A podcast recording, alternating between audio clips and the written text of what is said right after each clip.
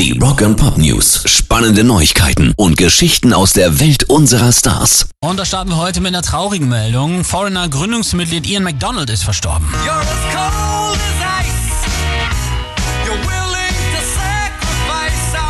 Bei den ersten drei Alben von Foreigner war er mit dabei und er ist ja auch noch Gründungsmitglied der Progressive Rockband King Crimson gewesen. Ian McDonald wurde nur 75 Jahre alt. Rock and Pop News.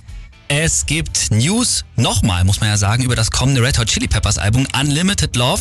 Das kommt im April raus und ganz frisch wissen wir jetzt, dass ganze 17 Songs drauf sein werden und auch, wer der Produzent des Albums ist, nämlich kein geringerer als Rick Rubin. Geil! Der hat ja mit den Peppers schon ein paar Mal zusammengearbeitet, auch für das erfolgreichste Album Blood, Sugar, Sex, Magic stand er an den Reglern.